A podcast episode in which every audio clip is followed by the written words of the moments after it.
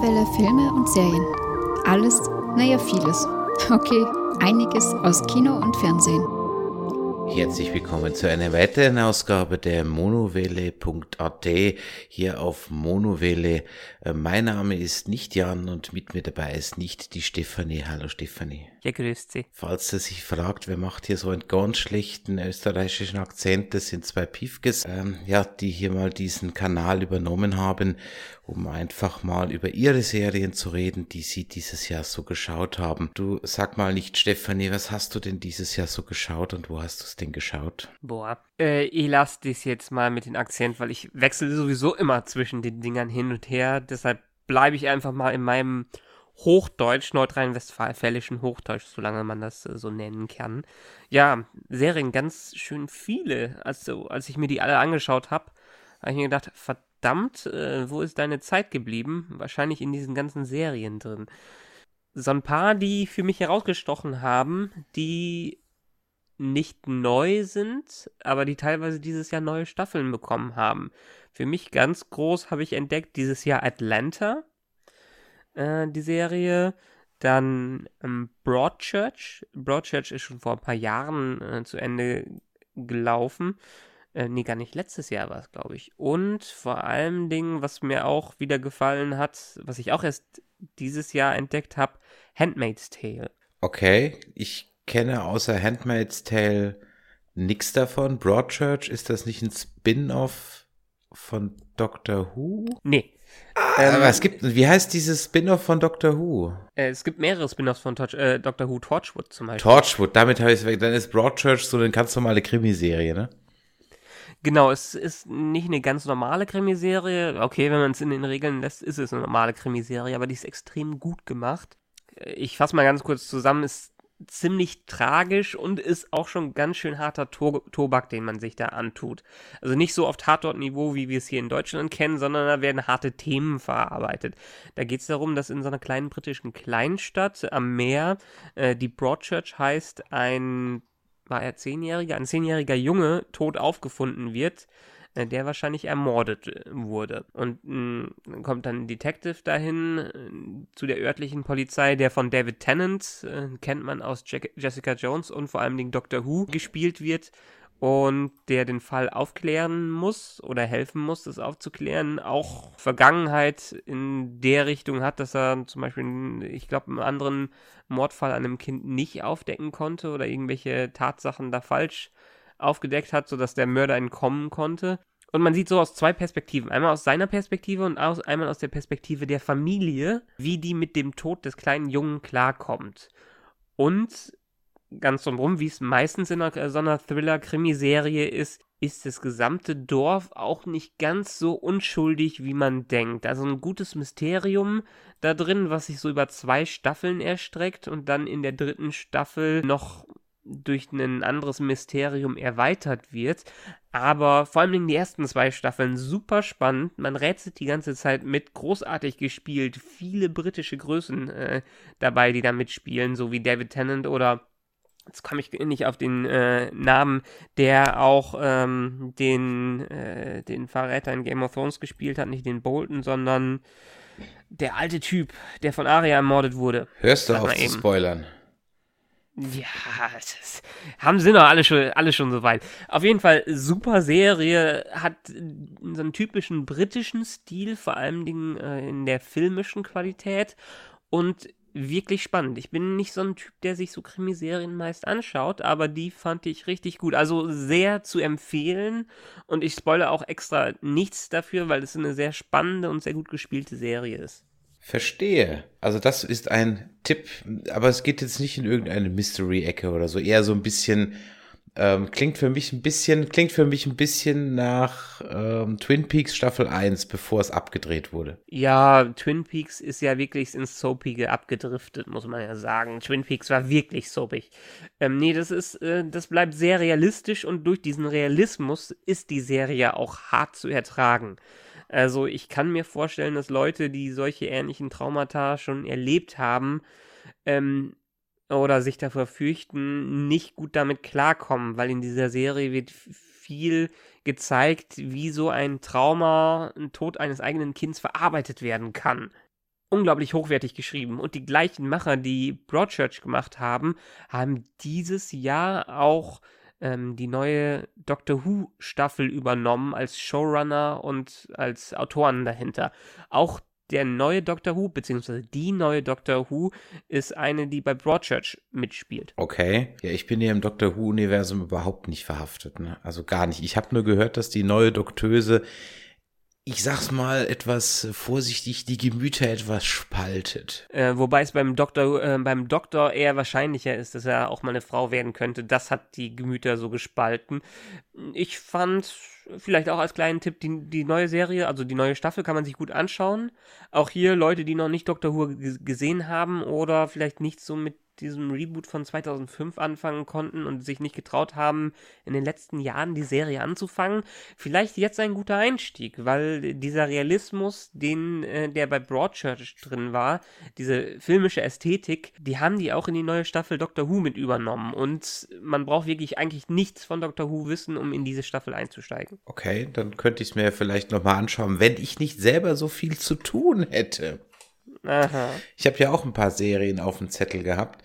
Zum Beispiel ähm, Mindhunter, ja, wo wir gerade so ein bisschen bei Krimiserien sind. Bei Mindhunter geht es um äh, einen FBI-Agent. Das ist basiert auch auf einer wahren Geschichte.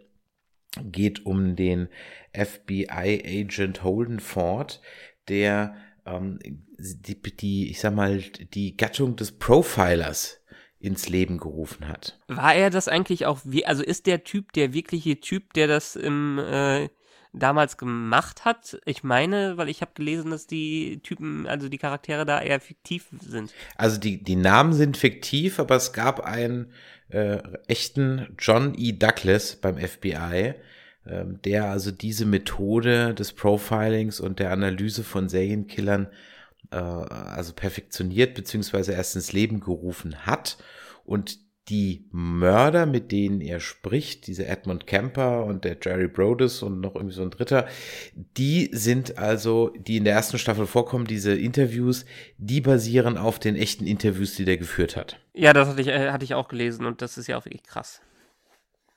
Da muss man ehrlich sagen, ist das wirklich eine ich sag mal, eine Psycho-Thriller-Serie oder Thriller wäre übertrieben, aber es ist wirklich insofern spannend, als dass man halt eben immer mehr in so eine Psyche eines Serienkillers ein bisschen beginnt einzutauchen, weil es halt wirklich auf realen Interviews, die er stundenlang mit denen geführt hat, beruht, um einfach in die einzutauchen um zu analysieren, wie ticken die denn so und warum haben die all diese Morde begangen, um daraus eben Schlüsse zu ziehen für die weitere FBI-Arbeit. Habe ich durch Zufall entdeckt, hat zehn Episoden, Mehr gibt's da aktuell nicht. Ich weiß auch gar nicht, ob da eine zweite Staffel geplant ist. Es gibt einen kleinen Cliffhanger am Ende. Also es kann dann durchaus sein, dass es noch weitergeht aber kann man wirklich gucken, wenn man so ein kleines Fable für, ich sag mal, auf realen Dingen beruhende Serien hat. Eine zweite Serie, die ich in dem Fall noch geschaut habe, ähm, die auch auf realen Begebenheiten beruht, ist Manhunt Unabomber. Da geht's also um die Geschichte darum, wie man äh, den Unabomber zur Strecke gebracht hat. Für alle, die nicht wissen, wer der Unabomber war, das war ein äh, rechtsradikaler Attentäter in den USA, der ähm, verschiedene Regierungsgebäude äh, immer gesprengt hat und Briefbomben verschickt hat. Und man ist also jahrelang dem auf der Spur gewesen und hat ihn nie äh, zu fassen gekriegt, bis man äh, dann am Ende, ich glaube, es war einer der ersten, der über DNA oder so äh, gelöst wurde. Das weiß ich nicht mehr ganz genau. Auf jeden Fall sind das acht Folgen. War recht interessant, nicht ganz unspannend. Kann man auch mal gucken. Ebenfalls, wenn man so ein bisschen auf realistische Thriller- und Krimiserien steht. Ähm, wir können ja jetzt sogar, ich meine, die Zeiten sind ja vorbei, wo man sich alles in irgendwelchen grauen russischen Foren herunterladen muss. Ähm, mittlerweile kann man ja wirklich alles bei Netflix und Co. bekommen oder sehen und das gar nicht mal für einen unattraktiven Preis, ohne jetzt groß Werbung machen zu wollen. Ähm, Broadchurch Beispiel, beispielsweise ist komplett auf Netflix verfügbar der Mindhunter und der Juna Bomber meines Wissens auch. Also Mindhunter definitiv. Den Unabomber. ist eine exklusive Serie, glaube ich, bei Netflix. Genau, den Unabomber weiß ich gerade ehrlich gesagt nicht mehr, ob ich den auf Netflix oder auf Amazon Prime gesehen habe. Eins von beiden. Jetzt sag mir doch nochmal, welche Serien ich eben noch gesagt habe, weil ich habe hier so eine ganze Liste. Äh, und Atlanta sagte mir zum Beispiel gar nichts. Atlanta, genau, ja. Atlanta ist eine Serie von Donald Glover, den viele vielleicht aus Community kennen, oder dieses Jahr als Lando Calrissian, äh, Calrissian im neuen Solo-Film, der den gespielt hat. Und der Typ ist ein Multitalent. Der Typ ist echt so krass drauf. Der ist nicht nur äh, ein Schauspieler, der ist auch ein Rapper, ähm, äh, er ist auch Autor und er, Childish Gambino heißt der, genau. Ähm, er ist auch Autor und er ist auch Filmemacher und äh, Atlanta ist seine ganz persönliche Serie, wo die auch so ein bisschen, soweit ich gelesen habe, autobiografische Züge hat, äh, wo er das Leben eines ähm, Musikagenten in eben Atlanta ähm, zeigt. Er selber ist der Hauptcharakter da und er ist ein, ein Schwarzer, der in Atlanta lebt und mehr oder weniger sich von Job zu Job hangelt, bis sein Cousin, ich glaube, das ist sein Cousin, ähm, ein One-Hit-Wonder wird äh, durch irgendeinen Rap-Hit, den er macht. Und diese Serie würde ich, glaube ich, am meisten vergleichen mit in Deutschland ein ähnliches Format wie dem ähm, Tatortreiniger. So komisch es auch klingt. Ähm, die Serie zeigt das Leben der schwarzen Community vor allem Dingen in Atlanta. Ähm, aus der, aus seiner Sicht und aus der äh, Sicht seines Cousins, der äh, zu so einem Rapstar wird in der ersten Staffel und er trifft im Laufe der Serie auf immer komischere Figuren, äh, die er wohl inspiriert durch wirkliche Leute aus seinem Alltag äh, geschrieben hat. Und diese Serie ist so dermaßen skurril geschrieben und experimentiert in, in der zweiten Staffel. Ich glaube, mittlerweile haben sie einfach nur zwei Staffeln, zwei, zwei oder drei Staffeln mit so lustigen Konzepten, äh, mit so guten, auch filmischen Tricks. Das kann ich absolut empfehlen, die Serie zu schauen. Vor allen Dingen, da eine Folge jeweils, glaube ich, nur so 20 bis 30 Minuten lang ist und eine Staffel 10 Folgen hat. Habe ich jetzt nicht mehr genau im Kopf. Ich habe es vor ein paar Jahren mal die ersten drei Folgen auf dem Flug äh, nach Thailand gesehen, weil es da im Flugzeug verfügbar war. Mittlerweile gibt es die auf Sky komplett. Und äh, auf Sky kann man sie die auch komplett reinziehen und ich kann es definitiv empfehlen. Vielleicht mit Untertitel, aber definitiv auf Englisch, weil es einfach diese Atmosphäre und diese Subkulturen, diese Welt der Schwarzen da in Atlanta so unglaublich gut zeigt, dass ich einfach nur sagen kann, reinschauen, weil die Serie ist tragisch, sie ist ähm, witzig, sie ist dramatisch und spielt einfach mit allen Klischees, Genres und äh, Begebenheit, Begebenheiten, die der Donald Glover scheinbar in seinem Leben schon selbst mitbekommen hat. Hat mich jetzt nicht so hinterm Ofen hervorgelockt, deine Beschreibung. ähm, das klingt so ein bisschen wie, also nein, es ist wahrscheinlich komplett anders, aber es klang so wie diese hochgelobte Katrina-Serie, die ich gerade vergessen nee, habe. Nee, überhaupt nicht. Kein bisschen, kein bisschen. Kein bisschen? Nee, nee. Okay. Nee, das ist halt wirklich, weil die Serie auch sehr skurril ist. Ähm, es ist in dem Sinne realistisch, weil es sehr autobiografisch ist. Andererseits denkt man sich da auch, solche Typen kann es nicht geben, weil es die bescheuerten Skript, bescheuertsten Skripte gibt. Ähm, das ist, glaube ich, auf der, war das auf der Golden Globe oder bei der Emmy-Verleihung, ist er mit einer Kunstfigur aus der Serie aufgetreten, die so ein bisschen eine Hommage an Michael Jackson äh, ist. Ähm, in einer Folge, die fast noch gruseliger als der diesjährige, ähm, wie heißt nochmal dieser Horrorfilm von dem Schwarzen? Äh, mit der Hypnose und so. Meine Güte, heute habe ich es aber auch mit äh, Sachen, an die ich mich nicht erinnern kann. Ähm, das ist schon Schwangerschaftsdemenz hier. Ja, schon Schwangerschaftsdemenz. Ich habe vor, vor anderthalb Wochen äh, eine Tochter bekommen und ich merke das auch geistig, dass ich eine Tochter bekommen habe, weil ich spring gerade immer, die sechs Wochen zu früh gekommen ist zwischen Krankenhaus und zu Hause und Arbeit so ein bisschen hin und her. Äh, ist ganz egal. Schaut euch Atlanta an selbst wenn ihr nicht so viel damit anfangen könnt, es lohnt sich reinzuschauen. Es sind nicht lange Folgen und die Serie ist nicht groß oder hat nicht viele Episoden, spielt aber mit den skurril skurrilsten Konzepten und allein das, daher lohnt es sich aufgrund der Genialität, die Donald Glover da an den Tag äh, legt, sich das anzuschauen. Okay. Dann eine Serie, die ich äh, mal so auch aus Langeweile reingeseppt habe, weil ich dachte, ach, mit Sean Bean kann ja jetzt mal so schlecht nicht sein. Und dann doch hängen geblieben bin, zusammen mit äh, meiner Freundin. Und dann haben wir geguckt The Frankenstein Chronicles. Spielt im England des 19. Jahrhunderts, um die Jahrhundertwende rum. Es geht um einen Inspektor John Marlett, gespielt von Sean Bean, der sich mit Morden äh, beschäftigen muss, die vermutlich ein verrückter Wissenschaftler begeht, der versucht, Tote wieder zum Leben zu erwecken. Gibt mhm. es zwölf Folgen in zwei Staffeln. Wenn man auf so, ich sag mal, Gothic Horror, bisschen, naja, Steampunk will ich nicht sagen, aber so ein bisschen angehaucht, so, so Elektrizität, Frankenstein, Tesla, also diese Geschichte steht, dann ist man da eigentlich ganz gut bedient.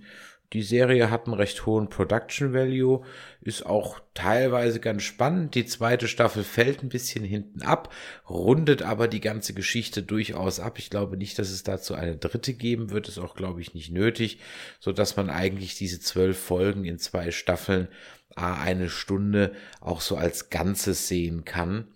Und von daher eigentlich durchaus was, was man so ein bisschen weggucken kann, so nebenher. Eine weitere Serie, die zu einer. Ja, eine kurze Frage ja? dazwischen, weil interessiert mich jetzt mal. Hört sich für mich stark nach Penny Dreadful an. Das habe ich nie gesehen, deswegen kann ich nicht sagen, ob es sich so anhört. Ja, okay. Penny Dreadful, Dreadful spielt in einer ähnlichen Zeit und spielt mit so ähm, den ganzen Horrorfiguren in einer sehr hochkarätig besetzten Serie. Timothy Dalton spielt da äh, ähm, mit. Äh, Ach, Josh das mit, mit, mit Ava so. Green? Nee, mit, mit Dingsons. Ava Green, genau, ja. ja genau. Ava Dann, Green.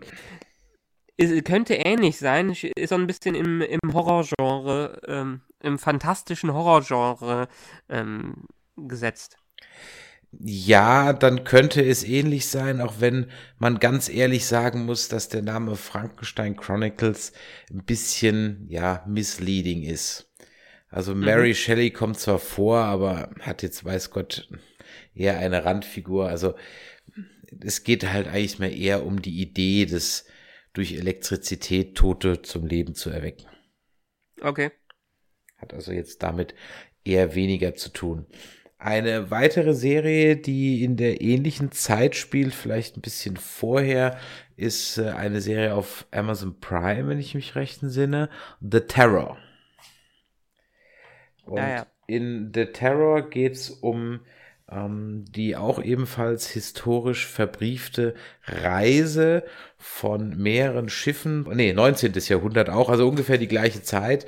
Da stechen die zwei Schiffe, die HMS Erebus und die HMS Terror, wo ich mich immer noch frage, wer nennt denn sein Schiff HMS Terror, aber okay, stechen in See, um eine Passage nach Kanada zu erkunden, die eben durch die Arktis führen soll und wie es dann eben kommen muss, werden alle äh, beiden Schiffe im Packeis äh, eingefroren und müssen dann dort überwintern, beziehungsweise insgesamt äh, hat dann die ganze Crew dort äh, mehrere Jahre verbracht, bis äh, ja man sich dann irgendwann mal entschließt, die Schiffe aufzugeben und zu Fuß sein Glück zu versuchen. Und äh, ja, es erzählt mit leicht, ich sag mal, etwas Mystery-Einschlag rund um Inuit und so weiter, geht's aber eigentlich so um dieses Leben an Bord, wie das halt ist, wenn man so im ewigen Eis eingeschlossen ist im Jahre 1846, wo man ja sagen musste, da hatten die Jungs jetzt noch nicht so viel dabei, ja, außer ja. faules Brot und Skorbut. Ist abgeschlossen, ne? Weil das Ganze soll ja eine Anthology-Serie werden. Richtig. Also, ähm, was da jetzt für Anthologies noch kommen sollen, das weiß ich nicht, aber die Geschichte um die Terror ist in zehn Folgen abgeschlossen. Ich äh, habe das auch mehr oder weniger durch Zufall entdeckt, weil nämlich äh, ein Schauspieler mitspielt, den ich ganz gut finde, nämlich diesen, jetzt weiß ich nicht, wie man diesen Namen ausspricht, ich glaube Kirian Heinz, ist ein irischer Schauspieler, den kennt man aus so Filmen ähm, wie Red Sparrow oder auch aus der Justice League hat er mitgespielt. Sogar in Game of Thrones war er in vielen Folgen dabei. Er hat den ähm, Caesar gespielt in Rome. Er war auch äh, in Harry Potter dabei, der Dame König Ass Spion. Also den kennt man, dieses äh, doch recht bekannte Charaktergesicht. Und ein zweiter Schauspieler war dabei, ähm, den ich auch öfters mal sehe. Das ist der Tobias Menzies oder sowas, wie man da glaube ich ausspricht. Ähm, den kennt man zum Beispiel aus äh, James Bond Casino Royale. Auch der hat in Rome mitgespielt. Ähm, der war auch äh, eine Sprecher in Star Wars Rebels und äh, Black Mirror, Doctor Who. Also ist eigentlich ein recht bekanntes, auch Game of Thrones bekanntes britisches Schauspielergesicht, der mir immer Mhm. wieder mal so äh, über den Weg läuft. Der hat den Edmund Tully gespielt, genau, in Game of Thrones. Daher kennt man Mhm. den. Die fand ich nicht schlecht, wenn der Mystery-Part nicht gewesen wäre, sondern einfach eine reine historische Serie. Hätte ich das wirklich gut gefunden. So diese Geschichte um so Geister und Inuits, das ist irgendwie ein bisschen, hm, Hm. ja, passt. Also man hätte es nicht gebraucht. Aber Das ansonsten mag gut. ich. So fantastische Elemente mag ich ja ganz gerne da drin. Ich meine, Game of Thrones hat ja in der TV-Serie und in den Büchern zumindest ja auch eher als ähm, historische Alternativwelt begonnen, äh, bis es erst zum Ende und zwischendrin im ersten Buch ein paar fantastische Einschläge gegeben hatte. Ich meine, George R. R. Martin war da ja ganz clever und ist so durch die Hintertür, hat er den Lesern so Fantasy nahegebracht. Stimmt eigentlich, jetzt wurde Zest. Mhm. Was hast du noch auf dem Zettel? Was habe ich noch auf dem Zettel? Ich habe Handmaid's Tale gesagt, ne? Ja. Ja, da bin Ähm, ich noch gar nicht mit durch, aber du darfst mir ruhig so ein bisschen äh, mal ruhig erzählen nochmal, worum es Ja. geht. Da habe ich auch im Flugzeug durch Zufall gesehen, Handmaid's Tale, was ist denn das? Und mal angefangen. Und dann habe ich mich echt geärgert, dass der Flug nicht noch zwei Stunden länger gegangen ist, weil dann hätte ich es nämlich durchgeguckt. In Deutschland ein bisschen schwer zu bekommen, weil es exklusiv bei Entertain ist, bei der Telekom Entertain. Ähm, was ich scheiße finde, weil äh, diese, ähm, ja, um da ranzukommen, muss man halt einen Telekom-Account Na, haben. muss man nicht. Es ist jetzt auch bei Amazon Prime, allerdings in diesen Sonderkanälen, diesen MGM-Special-Kanälen. Die kann man allerdings, die kann man allerdings 14 Tage kostenlos testen. Was ich jetzt über die Mhm. Weihnachtstage tun werde, um damit nämlich genau das zu tun, die letzten drei Folgen von Handmaid's Tale reinzuziehen. Okay.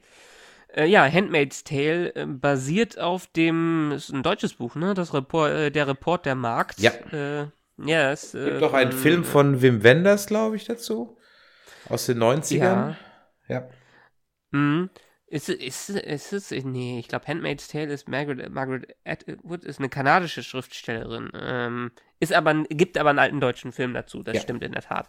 Ähm, ist, spielt in einer, ja, dystopischen Zukunft, kann man fast schon sagen, äh, wo mehrere Katastrophen so ein bisschen die Welt ins Chaos gestürzt haben und ein paar radikale ähm, christlich-fundamentalistische Kräfte quasi Teile der USA übernommen haben. Ich glaube, es sind wirklich Teile du- der USA, wo die ja eine christlich-fundamentalistische Gesellschaft äh, eingeführt haben, in der Frauen nichts mehr wert sind. Also quasi ähm, ja, Moment, ich muss einmal kurz äh, aus, äh, ausholen. Aufgrund dieser Katastrophen, die es in der Welt gab, ähm, ist es ähnlich wie bei Children of Men, dass kaum noch oder fast gar keine Frauen mehr schwanger werden können. Und diejenigen, die noch schwanger werden können, werden in den USA unterjocht und als, als äh, Handmägde ist es Übersetzung Handmägde? Ich habe es nur auf Englisch äh, geschaut. Ähm, als, als Hebammen, als, als Brutmaschinen benutzt werden, um für reiche Familien Kinder zu bekommen. Und wir sehen das aus der Perspektive der einen Handmark, die, ich weiß jetzt nicht mehr, wie, wie sie hieß. Äh, ach so, genau, ähm, Os, äh, Desfred, die von der unglaublich guten Elizabeth Moss, die man aus Mad Men ke äh, kennt, gespielt wird. Und aus ihrer Perspektive kommt man so in diese ganze Welt rein und sieht, wie ihr Arbeitsalltag als Markt in dieser Welt ist, die komplett äh, wo äh, Frauen komplett unterjocht sind und sich quasi der Herrschaft der Männer und der reichen Menschen ja unterordnen müssen. Die Serie ist dermaßen deprimierend geschrieben und gefilmt und auch wirklich klaustrophobisch aufgenommen, dass es, ich würde auch mal behaupten, dass sie schwer zu sehen ist oder für viele vielleicht harter Tobak sein könnte, weil es sind nicht einfache Themen, die da verarbeitet werden. Und man muss ja ganz ehrlich sagen, dass es heutzutage auch in gewissen Teilen der Welt ähnliche Gesellschaften äh, gibt, wo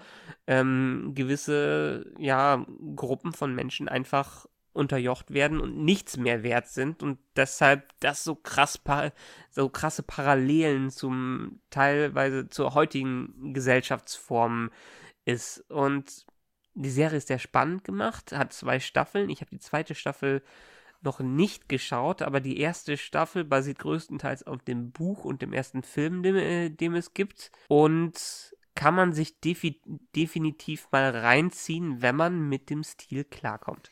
Und ich glaube, wenn man vorher auch in einer recht positiven Grundstimmung ist, wenn du schon deprimiert in die Serie reingehst, ja. mit latent Depressionen und Selbstmordgedanken, wäre jetzt nicht so die beste Serie, um auf positive Gedanken zu kommen. Genau. Hat aber noch ein paar andere gute Darsteller, nicht nur Elizabeth Moss, sondern äh, Joseph Fiennes. Den war auch, kennt man aus diversen anderen Serien und Filmen. Yvonne Strahovski, die viele vielleicht aus Chuck kennen, aus der Serie Chuck äh, und Alexis Bledel, Bledel die ähm, in dieser einen Mädchenserie mitspielt. Gilmore Girls, genau, in der Serie mitspielt. Sie, siehst du, ich habe mich mal an was erinnert. Ja, ist doch schön. Erinnern ist auch ein gutes Stichwort, denn eine Serie, die ein bisschen anders ist, die ich trotzdem super gerne gucke, ist Spielzeug. Okay. Das war unsere Kindheit. Ist eine super interessante Doku-Serie über, ja, ich sag mal, die Actionreihen und Actionfiguren der 70er, 80er und 90er. Mhm. Läuft auf Netflix und ist richtig, richtig gut recherchiert. Also die erste Folge hatten sie mich natürlich gleich, da ging es um die Star Wars Actionfiguren. Und das ist wirklich also ein bisschen mehr als nur, naja, George Lucas hat sich die halt die Rechte gesichert und hahaha und da hat er damit Geld verdient, sondern es geht wirklich um den Kampf von Parker und Kenner und Mattel und und und äh, da kommen Produktmanager zu Wort, die sich heute noch in den Arsch beißen, dass sie damals die Rechte abgelehnt haben und so weiter. Es kommen alte Figurendesigner zu Wort, es kommen die Marketingleute damals zu Wort und so weiter, ehemalige Geschäftsführer, richtig richtig gut recherchiert und gemacht. Mhm. Da geht's unter anderem um die Star Wars Sachen, um Barbie, um He-Man und um GI Joe G.I. Joe ist vielleicht so das, was man jetzt bei uns am wenigsten kennt, weil das eigentlich in seiner ersten Iteration bei uns gar nicht rauskam, sondern äh, dann erst so als Remake. In der zweiten Staffel geht's dann um Lego, Transformers, Hello Kitty und äh, Star Trek. Mhm. Und wirklich, wirklich interessant. Also kann ich absolut nur empfehlen, wenn man natürlich ein bisschen mit diesen Spielzeugen aufgewachsen ist und da was mit zu tun hat. Eine weitere Serie, die ich mir immer für meinen Flug in die USA aufhebe, wo ich wirklich nie gucke, sondern mir dann immer alle Folgen runterlade und dann auf dem Hinflug und meistens auf dem Rückflug dann gucke. Und dieses Jahr war es auch wieder so, ist Preacher. Dritte Staffel. Mhm. Sollte man auf jeden Fall bingen. Wir schauen uns die immer an, wenn die gerade rauskommen und ich bereue es so ein bisschen, weil die Serie muss man durchschauen und vor allen Dingen in der dritten Staffel, die äh, zweite hat so ein bisschen Abfall gehabt, aber die dritte Staffel ist wieder richtig gut. Die dritte Staffel war sensationell. Ich saß teilweise im Flieger und habe mich kaputt gelacht, ja. Ganz, ganz groß. Also an, an Absurdität, an schwarzem Humor, an skurrilen Charakteren einfach nicht zu überbieten. Ganz kurz, worum geht es bei Preacher? Es geht um den, ja, Predigersohn Jesse, gespielt von Dominic Cooper. Mhm. Und der hat eine einzigartige Gabe. Er hat, er spricht nämlich, wenn er das möchte, mit nicht Gottes Stimme, sondern mit irgendeiner der Stimme vom Erzengel oder so irgendwas. Mhm. Das heißt, er kann jedem äh, Befehle erteilen und auch, ja, ich sag mal, halt hat er, ich sag mal, über, übersinnliche oder überirdische Kräfte, göttliche Kräfte. Jetzt gibt es verschiedene Gruppen, die ihm A diese Fähigkeit abjagen wollen. Dazu äh, stellt sich heraus, dass Gott sich aus dem Himmel verabschiedet hat und nicht mehr da ist. ja, also auf der einen Seite sucht Jesse also zusammen mit einem Vampir und seiner Freundin, wie heißt sie? Tulip, Tulip, genau. Der Vampir heißt Cassidy und seiner Freundin Tulip. Ähm, ja, sind sie also auf der Suche nach Gott, werden da dann aber dann auch ähm, gejagt von Herr Klaus Helmut Starr. ja, einem, einem äh, äh, Vorsitzenden, ich sag mal, eines Assassinenbundes des Vatikans die völlig, also nur aus Idioten bestehen. Und dann gibt's noch so einen B-Strang, der in der zweiten Staffel aufgemacht wird, der dann in der Hölle spielt, wo dann also irgendwie, ähm, ja, ich will nicht zu viel verraten. Also Preacher, wer auf, sag ich mal, skurrilen, leicht Mystery, ein bisschen Horror ähm, oder ein bisschen Gore, Humor steht. Also es, es fliegen ordentlich die Fetzen und äh, ich glaube, womit könnte man es am ehesten vergleichen? Ich glaube, wer so ein bisschen auf den Humor von From Dust Till Dawn, den Film, oder mhm. von mhm. Dogma steht. So eine Mischung mhm. aus Dogma und Dust Till Dawn. Wer darauf steht, wird bei Preacher seine helle Freude haben. Oder auf diesen Drogenfilm mit Johnny Depp, wie er immer auch noch hieß. Ähm, Fear and Loathing in Las Vegas. Ja, Fear and Loathing in Las Vegas, genau. Das ist, es geht für mich in der, in der Skurrilität in die Richtung, äh, in, in, wie abstrakt manches äh, dargestellt wird. Das ist auch richtig. Ja. Ganz Aber das hat, ich würde, ich würde mal behaupten, ähm, es gibt aktuell viele Serien, die wirklich einen ganz eigenen Stil gefunden haben. Und da ist Preacher definitiv dabei. Basiert übrigens auf einer sehr bekannten Comicserie, die ich mir nie ansehen konnte, weil ich den Zeichenstil, ähm, oder die ich mir nie lesen, durchlesen konnte, weil ich den Zeichen Zeichenstil ganz furchtbar fand. Aber die soll wohl ähnlich abgefahren sein. Also man kann sich auch ähnlich wie bei Walking Dead oder anderen Serien auch durch die Comics so ein bisschen spoilern lassen. Okay, ich habe die aber auch nicht gesehen. Was auch einen eigenen Stil hat, wenn aber komplett realistisch, ist äh, eine Serie, die ich dieses Jahr gar nicht so auf dem Zettel hatte, weil ich gar nicht wusste, dass sie schon weitergeht, ähm, nämlich Narcos. Jo. Und da habe ich die ersten zwei Staffeln in der Tat absolut abgefeiert. Ähm, und die dritte, ja, auch irgendwie. Allerdings bin ich War da nicht aber so, eher so ein Nachgedanke. Die ja, richtig. Da bin ich nicht so hundertprozentig warm geworden mit der ganzen Geschichte. Auch ähm, wenn ich da durchaus, äh, sag ich mal, die Besetzung etwas stärker fand als in den ersten zweien. Ähm, Narcos, worum geht's? Es ist eine, auch wieder eine, ich sag mal, History, Drama, ähm, auf wahren Begebenheiten beruhende Serie. In der ersten und zweiten Staffel geht's um das äh, Medellin-Kartell von Pablo Escobar in Kolumbien und in der dritten Staffel geht's um das Cali-Kartell in Mexiko. Und man verfolgt also diese Serie aus zwei Perspektiven. Zum einen immer aus die der Drogenbosse, also Pablo Escobar, aber auch der amerikanischen DEA-Agenten, die ihn jagen. Aber Kali war doch auch Kolumbien. Jetzt die vierte Staffel war Mexiko. Ach, stimmt, wir sind schon in der vierten Staffel, richtig, stimmt. Ja, ja die vierte Staffel genau. war Mexiko. Stimmt. Und ganz offiziell übrigens ist, was mir auch nicht bewusst war, das ist gar keine vierte Staffel, sondern es ist ein Spin-off die erste Staffel eines Spin-offs, das Narcos Mexiko äh, genannt wird. Ah, okay, so ist das. Also ist praktisch Narcos, das Ding in Kolumbien, könnte noch weitergehen und Mexiko ist praktisch, geht, könnte jetzt auch noch weitergehen.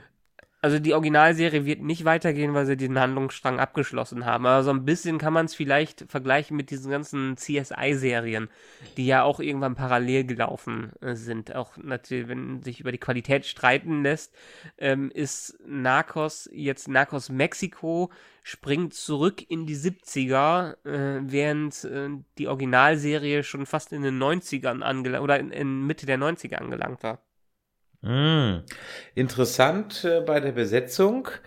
Ähm, wir haben, ich sag mal, die bekanntesten ähm, sind äh, hier Pedro Pascal, der hat den ähm, äh, Oberon, oder? In Game of mhm. Thrones mhm. gespielt, genau. Ja. Und wird ja jetzt dann auch in der neuen Star Wars Serie The Mandalorian mitspielen. Ja. Und in der äh, Mexiko-Staffel haben wir auch äh, jemand, den man aus Star Wars kennt. Dort spielt nämlich die Hauptrolle der, der den Endor, den, wie auch immer sein Vorname geschwer, Endor, bla. Siehst du, man ja, kann ja, sich Diego, die Namen aus Diego Rogue One Luna. Nicht mehr. Diego genau. Luna heißt der Schauspieler. Cassian Endor, genau. Cassian Endor, genau. Cassian Endor. Und auch er soll ja eine Spin-off Star Wars Serie kriegen. Also die Geschichte von Cassian Endor soll ja auch noch eine Extra-Serie kriegen. Warum, weiß ich jetzt nicht so ganz genau, aber okay, Wo Disney wird sich schon was bei gedacht. Ich, ich hatte, ich habe mich schwer getan, ich habe die ganze Zeit, ich habe Pedro Pascal mit Diego Luna irgendwie im, im Kopf verwechselt, als die Namen aufkamen. Und deshalb dachte ich auch erst, die vierte Staffel wäre mit Pedro Pascal, äh, beziehungsweise Spin-off wäre mit Pedro Pascal. Und hatte mich gewundert, dass der nicht mehr auftaucht. Ähm, und habe dann erst realisiert, ach nee, Diego Luna, der war ja von Rogue One derjenige, wo man ihn aber auch jetzt in Narcos nicht unbedingt wiedererkennt, weil er einen ganz anderen Typen spielt. Also einen ähm, ganz anderen Typ Charakter auch. Also er spielt einen komplett anderen Charakter, aber ich habe ihn sofort erkannt. Ja. Also das und ich habe ein ganz schlechtes Gesichtergedächtnis, das weißt du, ja, aber in dem Fall habe ich den wirklich äh, sofort erkannt. Er spielt aber hier den Bösewicht, während Pedro Pascal ja einen ähm, äh, oder hispanisch-amerikanischen äh, DA-Agenten spielt. Wenn ich ja. der Serie eins vorwerfen kann, dann, dass sie halt, ich sag mal, boah, zu drei Viertel in Spanisch stattfindet. Das heißt also, man, ja, muss, man muss halt permanent Untertitel lesen. Das finde ich auf Dauer ein bisschen anstrengend. Ich fand's ganz gut. Also es hat mich jetzt so ein bisschen dran gewöhnt, wieder Untertitel zu lesen. Und man schnappt doch manchmal dadurch, dass man eine Serie in der Originalsprache hört, ein paar Wörter auf, an die man sich jetzt auch noch gut erinnern kann. Ich werde jetzt keine sagen, weil das natürlich der Vorführeffekt wieder äh, ist, aber letztendlich, wenn man Spanischen irgendwann hört oder jedenfalls diesen, äh, diesen spanischen Akzent, diesen mexikanischen spanischen Akzent, ähm, dann, äh, dann denkt man manchmal schon, man könnte ein klein wenig verstehen, wenn man es lang genug hört. Ja, das heißt, wenn du dich das nächste Mal in der Hand von Drogenbossen befindest und dein Leben flehst, dann weißt du ja jetzt, was du sagen musst. so ungefähr. Ja, dann bist du ja bestens gerüstet. Nein, also auch das genau. hier wäre so auf so realistische Serien steht, auch das äh, beruht wieder auf wahren Begebenheiten, ist also wirklich sehr nah am Original dran.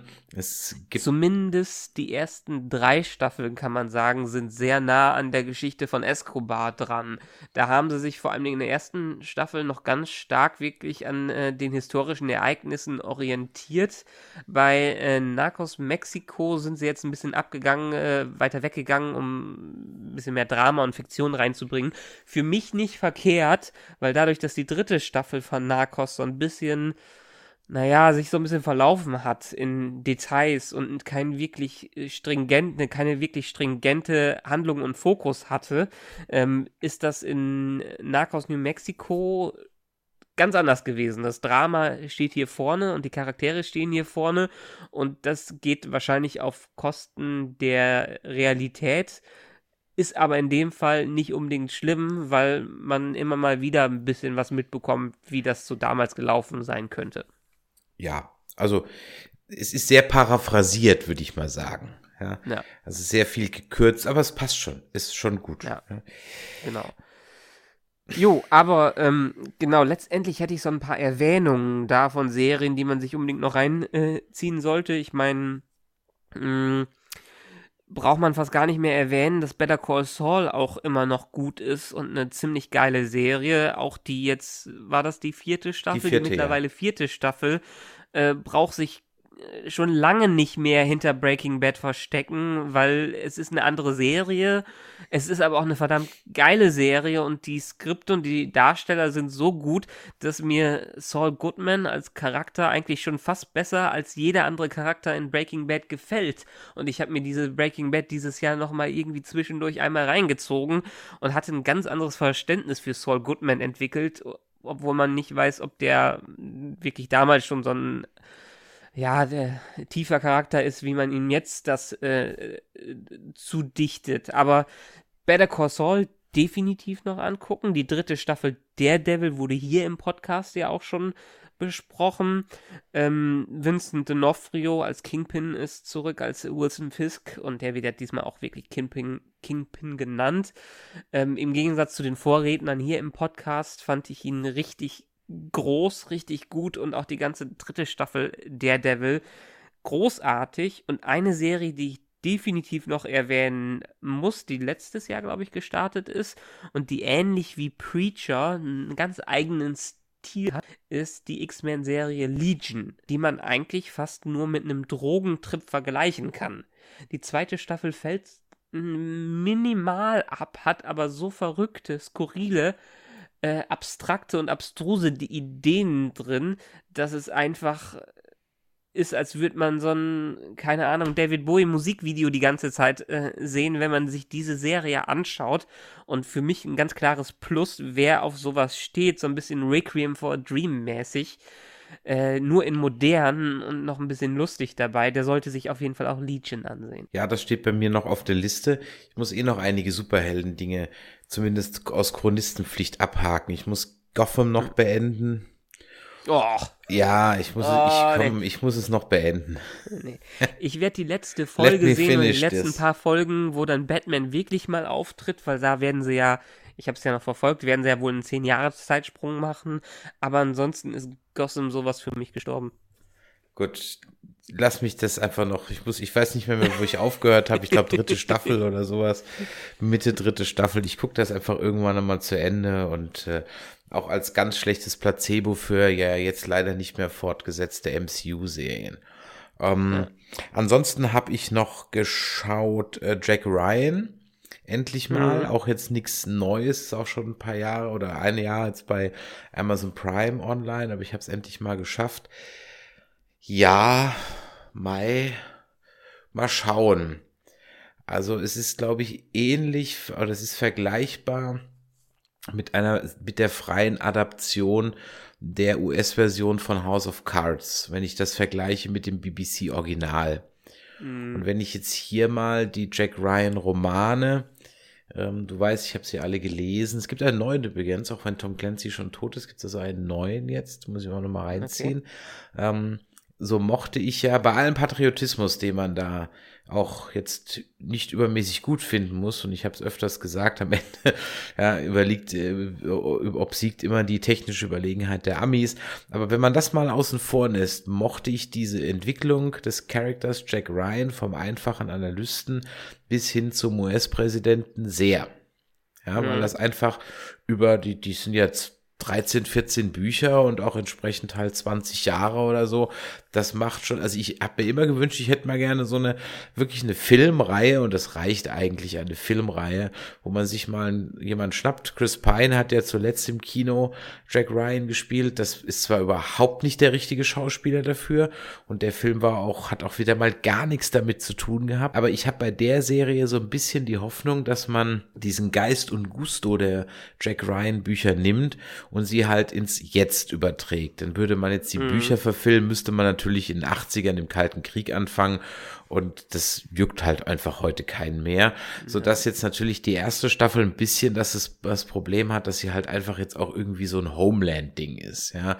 Also es ist halt ich mal wieder mal arabische sagen, Terroristen und so, hm, genau. okay, ist jetzt nichts Neues, aber wenn man sich die Jack Ryan Romane anschaut, wo die sich hin entwickeln, dann entwickeln die sich eben aus dem Kalten Krieg raus, dann durchaus wieder A in Konflikte mit China. Das ist ja jetzt nichts, was jetzt komplett unrealistisch wäre. oder in, äh, entwickeln sich in Konflikte mit einem autoritär regierten ähm, post-sowjetischen Russland, was auch nicht so unrealistisch ist. Ja, das heißt also, diese Handlungsstränge bieten durchaus Potenzial, dann nochmal aufgesaugt oder aufgenommen zu werden.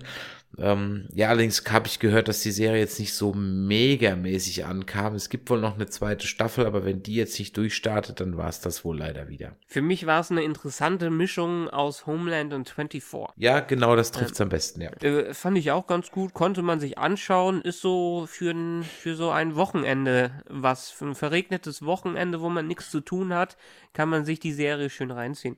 Das sind auch nur acht Folgen, also geht auch relativ schnell. Ich meine, so lange wie man jetzt vom goldenen Zeitalter der TV-Serien redet, wir müssen, ja, wir müssen ja schon von der goldenen Dekade der TV-Serien äh, reden, ähm, äh, werden wir ja auch immer besser, was das Visuelle angeht. Also im, im Kino herrscht, herrscht CGI-Superhelden-Overkill und Serien machen das, was Filme vor etlichen Jahren mal gemacht haben, richtig gute Stories zu machen mit einem, äh, mit filmischer Perfektion und auch noch guten Darstellern und Skripten, äh, ist jetzt alles so langsam in die TV-Welt rübergewandert, was ich, was ich echt gut finde, was mich aber auch darüber äh, zu einem neuen Medium bringt, äh, was vielleicht da so ein bisschen anknüpfen kann und was für mich dieses Jahr echt parallel ähm, zu TV-Serien gelaufen ist. Und das ist, äh, das ist YouTube auch wenn man über YouTube meckern kann, wie man will, über diese ganzen Scheiß-Influencer, die da unterwegs sind, diese Bibi und Babi und keine Ahnung,